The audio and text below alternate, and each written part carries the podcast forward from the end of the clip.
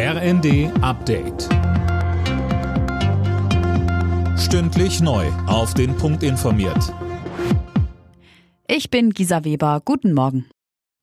Schlappe für Frankreichs Präsident Macron. Bei der entscheidenden Runde der Parlamentswahl verliert sein Wählerbündnis die absolute Mehrheit. Lukas Auer. Das heißt, für Macron wird es deutlich schwieriger, seine Pläne durchzubringen. Er wird künftig auf Stimmen der anderen Parteien angewiesen sein.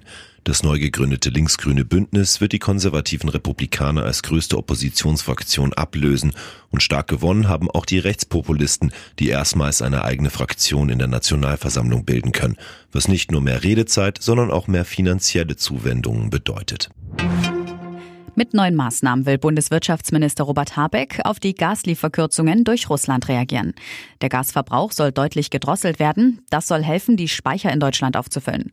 Neben der Reaktivierung von Kohlekraftwerken sind Sparanreize für die Industrie geplant, zu Habeck. Die Industrie wird dafür bezahlt, wenn sie Gasverbräuche einstellt, sodass das Gas, das dann nicht verbraucht werden kann, genutzt werden kann, um in die Speicher zu gehen. Wegen eines Waldbrandes sind im brandenburgischen Treuenbrietzen drei Ortsteile evakuiert worden. Rund 600 Bewohnerinnen und Bewohner mussten vorübergehend ihre Häuser verlassen.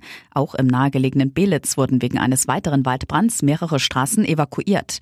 Brandenburgs Ministerpräsident Dietmar Woidke. Wir müssen gemeinsam alles tun, um diese Lage möglichst so zu beherrschen, dass vor allen Dingen Menschen kein Schaden widerfährt. Und deswegen auch die Evakuierung, die sind notwendig, erstens, um Menschen zu schützen, aber zweitens auch deshalb, weil die Einsatzkräfte sich auf die Bekämpfung des Feuers konzentrieren müssen.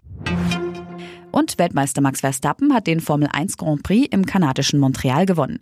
Der Red Bull-Pilot kam vor Carlos Sainz im Ferrari ins Ziel. Dritter wurde Lewis Hamilton im Mercedes. Alle Nachrichten auf rnd.de